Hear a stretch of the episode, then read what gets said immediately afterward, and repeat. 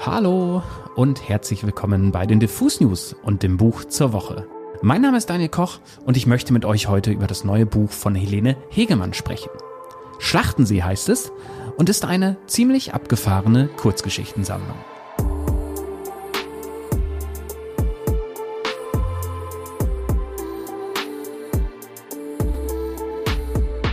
Aber erst einmal ein paar Worte zur Autorin.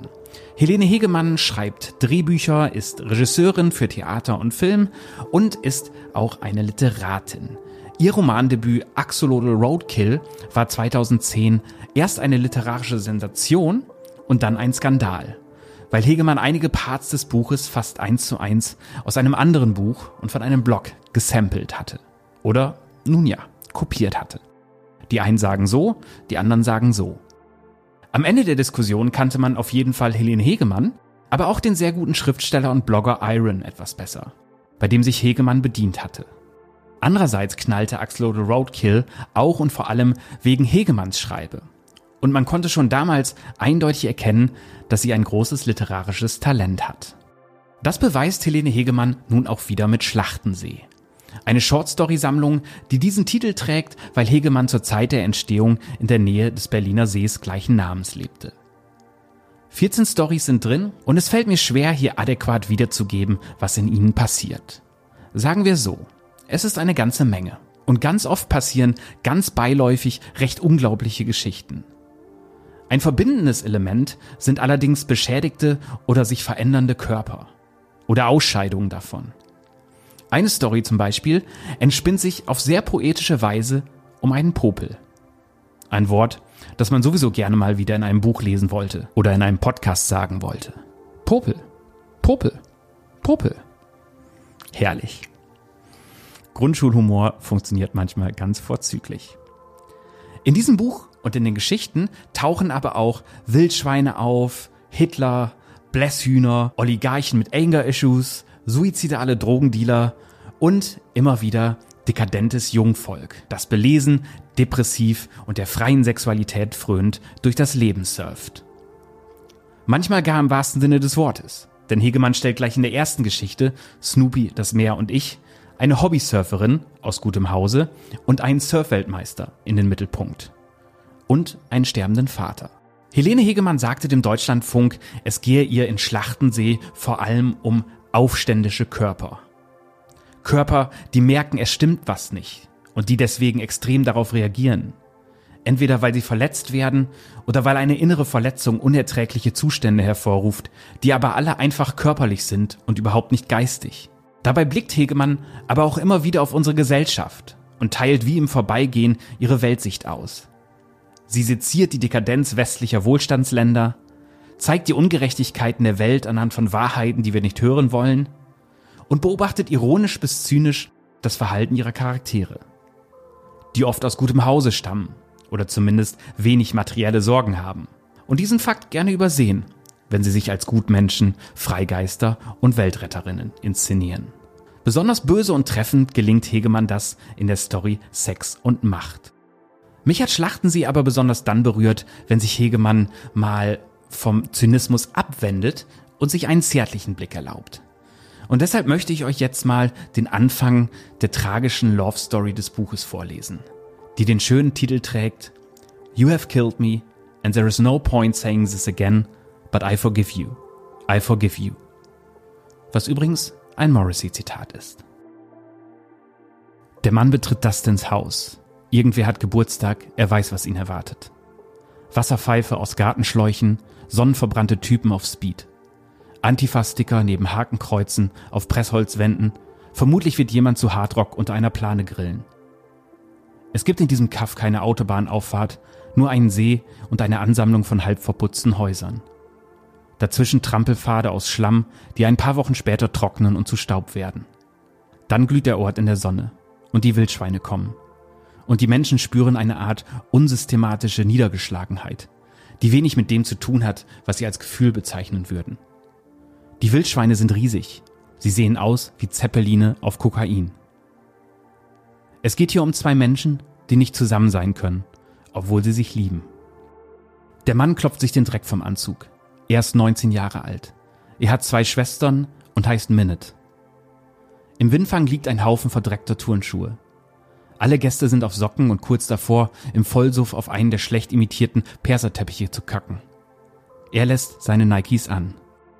Ihn beschleicht die Vermutung, dass man an diesem Ort die Tür zum Klo nicht abschließen kann. Diese Korrelation ist ihm schon häufig aufgefallen. In Haushalten, in denen Gäste ihre Schuhe ausziehen müssen, gibt es selten ein Schloss an der Badezimmertür. Das sind verschiedene Auswirkungen ein und derselben Eigenschaft. Minute setzt sich zum Ziel, heute Abend herauszufinden, um welche Eigenschaft es sich hier eigentlich genau handelt. Sein soziologisches Interesse vergeht jedoch schnell. Ein Typ kommt durch die Haustür in strahlend weißen Schuhen. Als er sie auszieht, fragt Minute, ob die Schuhe neu seien, und der Typ sagt, nee, und dass bei ihm einmal im Monat Sneakerwaschtag sei, und der sei heute gewesen. Das sind keine Kleinbürger, denkt Minute. Das sind Freaks. Links vom Windfang geht die Tür zur Wohnküche ab. Daneben steht ein Thron. Ein indischer Thron. Man weiß nicht, wo das denn den her hat. Die Nazi-Flagge hängt dahinter, gehört einem von den Mitbewohnern. Der findet das witzig oder krass oder was weiß ich. Die anderen nicht so. Wände waren ursprünglich mal gelb. Inzwischen ist jeder Quadratmillimeter mit territorialen Markierungen beschriftet. Die Jungs haben sich Permanentmarker beim Sparfuchs geholt und alles zugeteckt. So ist das bei denen zu Hause. Und dann hat einer von denen von seiner Arbeit noch so Tape mitgebracht. Mit Klettverschluss. Doppelseitiges Klebeband mit Klettverschluss. Und dann haben die angefangen, alles an die Wände zu kletten. Ganz geil. Immer wenn man was braucht, ist das an der Wand. Fernbedienung, Feuerzeug. In der Küche kümmern sich die Mädchen um den Abwasch. Die Jungs besaufen sich. Die Mädchen besaufen sich auch. Küche ist komplett DDR.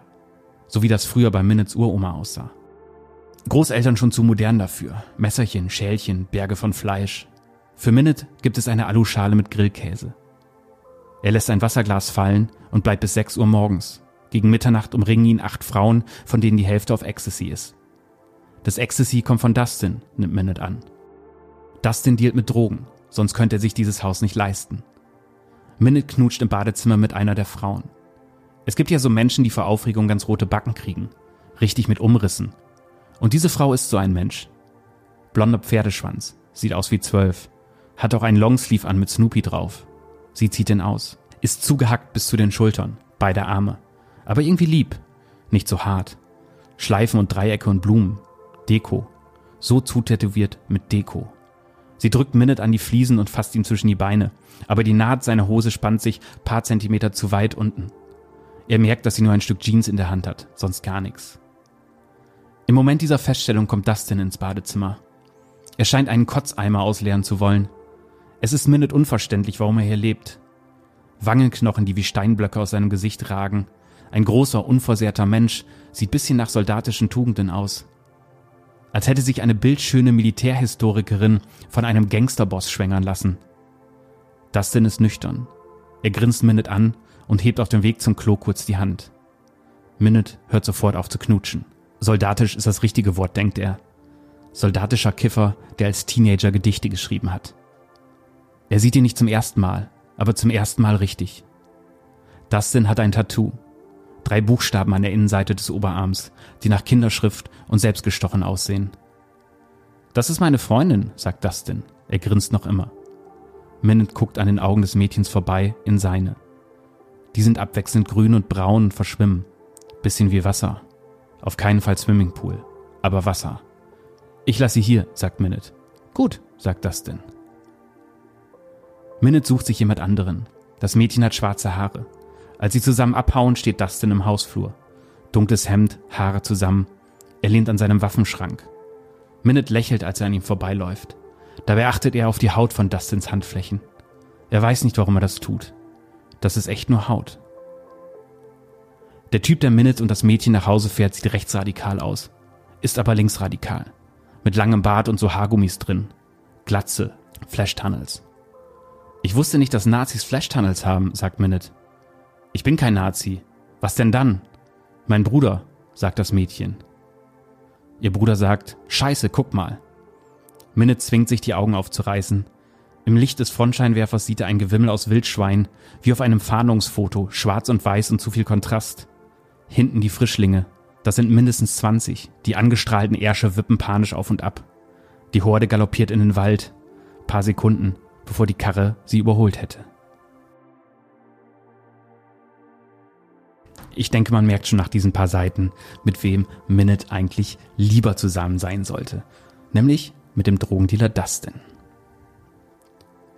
Shortstory-Sammlungen machen es mir immer etwas schwer mit einem präzisen Fazit. Wie so oft findet man nämlich darin einige absolute Knaller und hin und wieder auch mal die ein oder andere Füllstory. Bei Helene Hegemanns Schlachtensee überwiegen zum Glück erstere. Deshalb ist das Buch eine absolute Empfehlung meinerseits. Gerade jetzt im Sommer, wo man immer mal kurz am See, gerne am Schlachtensee, eine Shortstory wegsnacken will, ist dieses Buch perfekt. Deshalb haben wir auch für euch wieder zwei Exemplare zur Verlosung klargemacht. Danke an den Kiwi Verlag dafür. Wenn ihr eines gewinnen wollt, schreibt uns einfach eine Mail mit dem Stichwort Schlachtensee an verlosung.diffusmac.de. Viel Glück dabei. Und das war es auch schon wieder für heute mit den Diffus News und dem Buch zur Woche. Mein Name ist Daniel Koch. Ich habe euch heute Schlachtensee von Helene Hegemann vorgestellt und ich sage wie immer Tschüss und bis zum nächsten Buch.